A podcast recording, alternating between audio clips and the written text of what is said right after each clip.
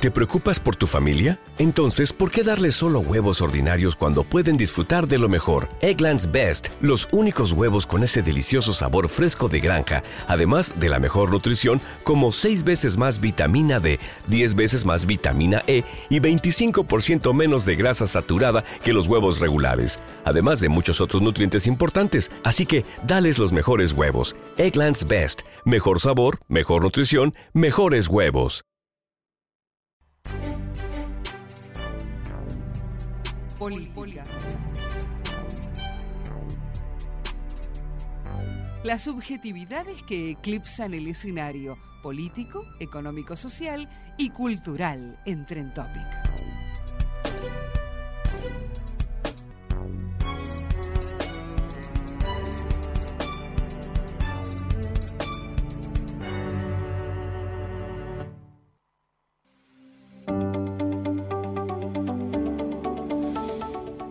Muy buenas tardes.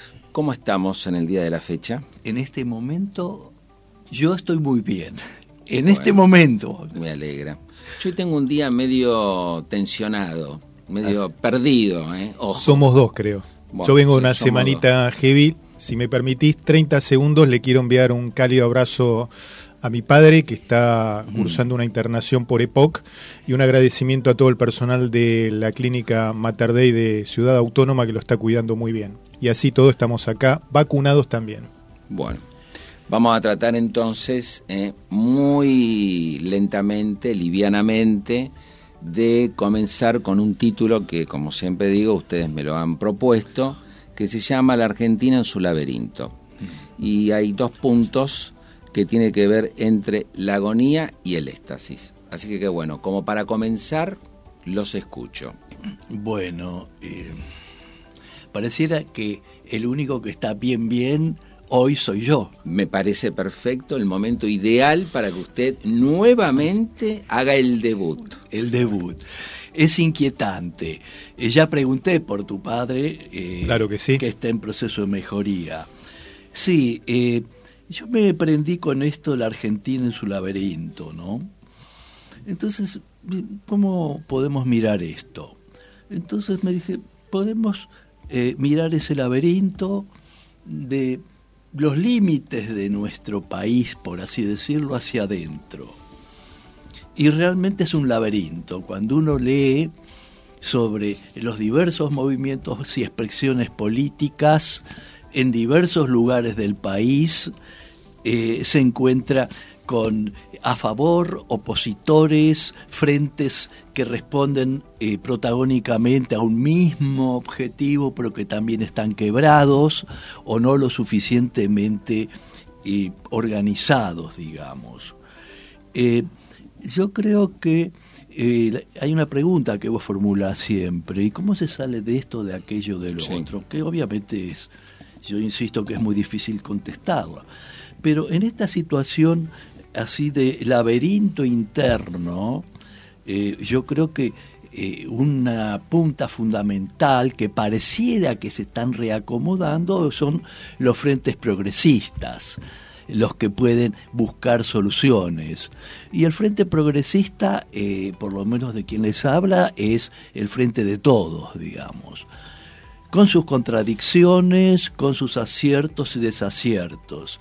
Y ahí hay intentos eh, eh, de articulación, eh, yo diría hasta medio novedosos, porque de golpe aparecen encuentros con todos los gobernadores, por momentos concentración de políticos capitalinos. bueno, no hace falta más que leer dos, tres diarios, amén de otros artículos de fondo, y que expresen diarios que estén rolados con líneas de intereses diferentes para ver esta situación. Entonces es un tanto laberíntico. Mi intuición, después de ver, escuchar eh, y tratar de acceder a diversas fuentes, que pareciera ser que se está reacomodando esta situación en lo que llamaríamos el frente progresista. Eh, mientras tanto, esto que aparece en el despliegue eh, que en general mi compañero se encarga después de charlar, él dice, todo esto produce sentimientos de confusión, incertidumbre y sufrimiento existencial. La otra mirada es que pasa a nivel global. Y también tenemos una situación media laberíntica. Aunque se están definiendo por lo menos en el discurso de los medios más, nítidamente el alcance de ciertas acciones a nivel de política exterior. Lo que está haciendo, y digo la política, los que están encargados de la política exterior de Estados Unidos, están haciendo un encuentro, digamos, de, de toda América en la que dicen quién va, quién no va, quién dice, quién no dice. Es grotesco. Y, tratando de indagar un poco más me encuentro que entre otras tantas fuerzas hay, eh, hay un, dos o tres senadores cubanos con mucho poder que ya son anti-castristas, eh, que están, eh, por así decir, en cierta forma colgados en el tiempo y parte de su poder es por la ascendencia que tienen los votos en Miami. Entonces son arquitecturas, algunas, yo diría, de muerte. Se me ocurre de muerte, son eh, medievales, bueno, peor que medievales, del periodo esclavista, porque por lo menos en el medievo el señor, eh, dueño de la gleba, cuidaba a los siervos. Acá no se cuida. Entonces, por otro lado tenemos Europa que se empobrece, se empobrece, eh, Rusia que sostiene, pero tiene aliados en Oriente muy poderosos y tiene espalda para sostener. Eh, y eso no se detiene porque hay intereses que tiran fuego, fuego, fuego, eh, como son las industrias que ya comentamos, armamentísticas y demás. Para cerrar este primer comentario, a nivel global, que es lo que nos va a dar también márgenes de... es muy unipolaridad o multipolaridad? Para mí es la pregunta eh, o lo que más me inquieta, porque la unipolaridad es como que nos encadenan. La multipolaridad abre el juego, abre el juego, y uno se mueve en un mundo más diverso donde hay más posibilidad de elección. En fin, el cuadro general eh, está provocando y va a provocar eh, un gran derrame y creo que el derrame es frío y hambre. Yo, antes de pasar, digamos, la ampliatoria que vos decís, Enrique, eh, a mí me preocupa uno, dos, tres cuestiones que la estaba notando a medida que vos hablabas. Por supuesto, en relación al tema de la República Argentina, en el contexto argentino. Tenemos un salario que precipita en una manera espantosa eh, que va correlacionado obviamente con un costo de inflación aproximadamente y estimado a un casi 70% interanual, casi un 70%. Y de alguna manera hubo una reunión, creo que esto es público, todos lo sabemos, de la Asociación de Empresarios Argentinos, donde ahí se instala el poder real. Entonces la gran pregunta te toca a ti, Rodolfo, es cómo se enfrenta ¿sí? el poder real. Y en relación a cómo viene la política argentina, tenemos creo dos opciones. O una situación de construcción más consensuada, eh, más interactuada, más pensada, o eh, ir un poco con los tapones de punta, que tampoco sé si esa es la solución. Pero bueno, aquí estamos, ¿no? En esta situación contextual y viendo a ver cuáles serían las alternativas posibles. Mira, yo podría confirmar de alguna manera lo que planteaba nuestro querido amigo Enrique de la situación laberíntica a nivel nacional, a nivel nacional que tiene una réplica global, ¿no? Una cuestión de laberinto borgiano que mm, realmente es difícil poder salir. Con respecto a la situación de la Argentina, yo planteaba entre la agonía y el éxtasis como una forma de definir una situación donde nuestro país se debate eh, o se desgarra en pedazos entre tensiones de una política eh, poco vital o fatua eh, que no le resuelve los problemas de la gente. Por eso digo, comparto el análisis que planteaba Enrique de una sociedad coyunturalmente que podría decirse que está ante una problemática de descomposición social, con incertidumbre, sufrimiento existencial, fragmentación, y estaríamos entrando en un proceso, yo diría, de choque de placas tectónicas entre lo que podría ser volver a un proyecto neoliberal, eh, proyecto neoliberal, si se quiere, infantil, eh, carente de mucho sentido porque hace un revival a eh, cuestiones de los 90, cuando ya la, la situación global geopolítica ha cambiado, ¿no? Por eso hablo de infantil, ¿no? Este, insustancial, te diría. Y por otra parte, del otro lado, como contendiente, como planteaba Enrique, un proyecto progresista, ¿no? de masas, eh, popular, que debería, lo pongo en hipotético, recrear un nuevo horizonte sustentable para eh, remontar las consecuencias de la crisis pandémica y la crisis eh, devenida de la guerra de Ucrania y Rusia. Me parece que eso es el campo de batalla en lo nacional. Lo que vos planteabas, claramente la reunión de AEA el otro día, demuestra cuáles son los empresarios, lo que hablábamos, las grandes corporaciones que manejan el poder real, el poder fáctico, el poder que no es votado, eh, por nosotros, pero que eligen todos los días en los mercados. Digo, los mercados votan todos los días en operaciones financieras, como hemos explicado en otros programas anteriores, cuando hablábamos de la financiarización de los bienes. Los mercados sí votan todos los días. Y esas decisiones de las grandes corporaciones influyen en nuestra vida cotidiana. Para engancharlo con lo de la cuestión de la crisis global eh, que estamos atravesando ahora, eh, vamos hacia una situación de hambruna, vamos hacia una situación claramente de crisis energética, de la cual todos vamos a padecer estos condicionamientos devenido no solo de la crisis de Ucrania, como hemos planteado en el programa anterior, sino de los bloqueos que Occidente plantea contra la eh, eh, Federación Rusa. Digo, hay un aumento exponencial de commodities, de alimentos, del gas y del petróleo. Y esto nos va a afectar a todos, especialmente a las capas más pobres, especialmente de eh, América Latina, África y Asia. Bien, eh, no se me escapen, porque tengo la sensación que se me escapan. Acá hay planteos... Vos crees que te gambeteamos un poco, ¿no? Yo creo que hoy han gambeteado de una forma a lo Messi o a lo de Paul, fanático de lo de Paul pero me suena no que los temas que imperan en este momento en el país, sí, insisto con esto, salario, vinculación con la inflación. Eh, un grupo, como vos decías, Rodolfo, que esto prácticamente se lo toma, digamos, a la chacota y que mayormente, ¿no? Como dijo uno de los empresarios que estaban ahí, y bueno, si hay inflación, yo aumento rápidamente los precios. No me preocupa.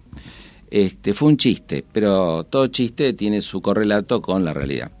Entonces, sobre estos temas puntuales, que es lo que la gente también necesita, no vamos a hacer acá este, la luz del día, pero ¿cuáles serían las alternativas, digamos, de, de, pelea ante este tipo de situación que obviamente es la primera vez que se instala en el país? Va, a ver, yo creo que esto incrementó, esto venía ya de antes, nosotros recibimos una herencia bastante compleja, pero en el internexo, antes ya de la situación de la pandemia, veníamos medios como complicados con estos indicadores económicos. Entonces, de este punto, ¿cuál es la reflexión que ustedes les amerita? No se me queden callados, por favor, ¿eh? porque el tiempo pasa. ¿eh? ¿eh? yo te puedo hacer dos comentarios y espero que vos acompañes un poco esta reflexión. Perdón, acá alianzas no, ¿eh? Alianzas no. No, no, estamos en un ring cada uno, en él en el rincón rojo y yo en el azul, claramente. Yo te, en este momento acabo de... No sé si voy a suscribir eso. Eh. En este momento acabo de proponer una alianza El tema es que sea una sana alianza, porque uno de los problemas que tenemos en el caso de los grupos que se llaman progre ahora es que no tienen la capacidad de establecer alianzas a la altura de las circunstancias. Mm. Perfecto. Correcto. Perfecto, perfecto. Y si me siento relativamente débil o no con la suficiente, suficiente dominio de asuntos como para hablar de esto, sí puedo hipotetizar y convoco. Entonces, eh, dicho esto, lo de salario se viene batallando permanentemente con los recursos que se disponen, eh, reuniendo trabajador, capital y el trabajo y, distribuyendo recursos económicos por diversos medios a los sectores con eh, eh, más desposeídos, digamos, lo que no aparece en forma inmediata que esto esté ligado a movimientos estructurales de la economía porque esto se genera más allá de lo visible, eh, de lo que uno sufre o de lo que uno siente, lo que uno ve. Eh, por otro lado, tenemos el tema de la inflación. Eh, creo que este empresario que se rió hizo un chiste y yo subo los precios todos los días, dijo todos los días y varios se rieron y otros no se rieron, no todos se rieron. Y además todos los datos que hay que con la inflación ganan muchísimo más, inclusive hasta ahí públicamente lo dijeron. Vos me das a mí, eh, qué sé yo, un, un millar y lo anoto, un millar de paquetes de fideo, te lo pago a los 60 días con la tasa de inflación que tenemos, es un viejo manejo financiero que hacen los supermercados. Ojo, dijeron 60 días, pero hablan de 90 días. Entonces ahí eh, también, eh, eh, hablando de la inflación, donde muchos ganan, ganan y los dicen ellos mismos, millonadas de... Y naturalmente todo ese dinero no va a la reinversión, eso se trata de transformar en dólares y, migrar los dólares. Entonces, eh, es una... Es como, hay que tener mucha fuerza, mucho poder de intervención, eh, de fiscalización, mientras se van avanzando con las medidas estructurales, porque mal o bien hay más producción, hay más ocupación, fábricas están en movimiento, pero no llega a la gente. Entonces, en una visión dice, bueno, eh, el tema es que si esto estructural sigue cambiando y decimos, bueno, en 10 años lo tenemos todo impecable, eh, habría que preguntarse cuánta gente murió en esos 10 años. Entonces es una, una batalla... Eh, eh, compleja, digamos, y además, ojo, acá hay un nivel de cinismo atroz. Hay gente, y no, lo puedo decir por radio, les importa un pito, pero no existe en su radar. Lo único que existe en su radar es si esa población tan marginada eh, se levanta, digamos. De golpe va a los barrios más acomodados y los inundan. Entonces es una... Esto es lo que, eh, por ahora, eh, sin entrar en más detalle, eh, lo que se me ocurre decir. es una muevo un poquitito acá, otro poquitito allá, es decir, si, bueno, y después tenemos situaciones estructurales, que si crece la economía, no tenemos dólares para pagar insumos, pero también el fondo dice no crezcan más que, que esto porque quieren que juntemos dólares para pagarla. Entonces está lleno de contradicciones y paradojas. Entonces, yo tengo una reflexión final, si querés que la hago, paso a mi compañero. Ningún problema. Estoy esperando alguna situación específica, clara, porque Pero por momentos esta cuestión no está gambeteando mucho eh, me parece que hoy hay mucho mucho de Paul mucho Messi y no podemos entrar en, en la problema no el tema este de lo estructural las modificaciones estructurales, yo creo que hace más o menos 10 años, para no decir más, por una cuestión de edad, ¿sí? que venimos hablando de las cuestiones estructurales y que de repente las cuestiones estructurales no se modifican. Yo me pregunto cuál es el porqué de la no modificación, por ejemplo, de las cuestiones estructurales. Yo creo que, vuelvo a lo mismo que planteábamos eh, hace un par de programas, creo que hay una clase política eh, que tiene una cuestión de analgesia, ¿no? no de resolver los, problemas, sino sostener determinada situación. Lo que planteaba Enrique, por ejemplo, a mí me da una situación, eh, vamos a tener una inflación de 70%, es claro, los sueldos, los salarios no le van a ganar a la inflación este año como no le vienen ganando durante los últimos cuatro años del gobierno de Macri más la pandemia. Esto es claro. Después podríamos discutir por qué los sindicatos o los popes de los grandes sindicatos eh, pelean paritarias por debajo de la inflación que no le pueden ganar en cuatro años más la pandemia, el sector privado que está blanqueado perdió 20 puntos, el sector estatal perdió 40 y jubilados perdieron 30. Digo, eso todavía se sigue manteniendo. No veo una política sustancial tampoco. Él hablaba de la falta de eh, dólares para financiar la producción y mejorar la economía. Es cierto, pero por otro lado, el gobierno a través del Banco Central da divisas al oficial que está a 120 para contratar determinados artistas, eh, músicos o espectáculos del exterior que vienen. Entonces, ¿faltan divisas o no faltan? A la gente del campo no le dan eh, divisas para comprar repuestos a gente del sector agroindustrial no tienen maquinarias o no tienen dólares para comprar maquinarias, pero sí hay dólares subsidiados así para que venga Coldplay. Entonces digo, claramente es una, una cuestión psicopatologizante, como diría mi amigo Enrique, de la política argentina. Eh, la inflación, el gobierno podría atacar a los formadores de precios. ¿Tiene ganas? Tiene leyes para hacerlo. No lo hizo. Después le preguntaremos al señor Culfas, que es ex ministro, por qué no lo hizo durante dos años y medio. Tenía la ley de góndolas, no la quiso aplicar. Tenía la ley de defensa de la competencia, no la quiso aplicar.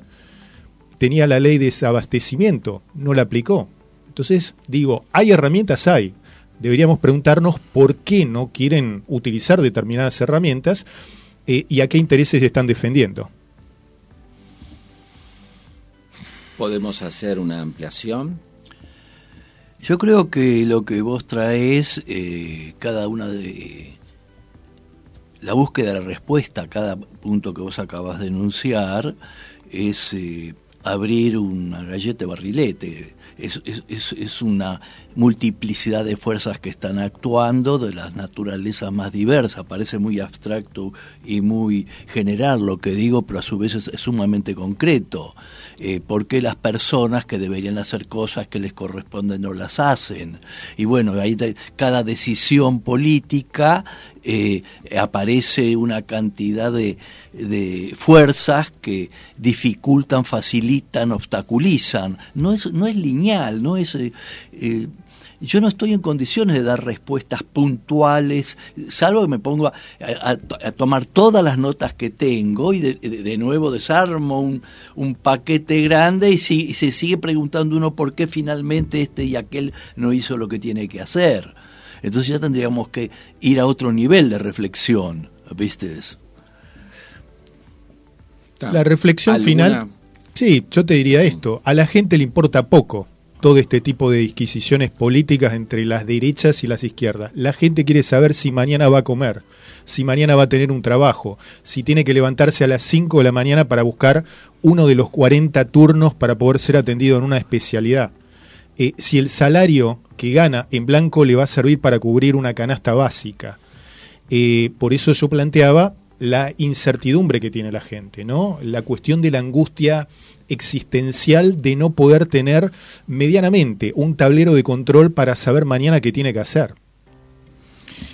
Para ir cerrando este bloque, yo lo que le comentaría es esto, si lo podemos de alguna manera llegar a profundizar más puntualmente, no pretendemos acá que vamos a encontrar, ¿no? Como la panacea o la solución ¿eh? porque es evidentemente, sí, muy complejo. Y yo mm, lo que sí pienso es una frase que decía Baruch Espinosa, ¿no? que la, estaba anotando acá, entre el miedo y la ilusión. ¿no? Mm. Y si hay mucho miedo y poca ilusión, la situación empieza a complejizarse terriblemente. Y si de repente tenemos algo de ilusión y baja la categoría miedo, esto nos puede dar a nosotros un poco más de training, un poco más de aire y oxígeno.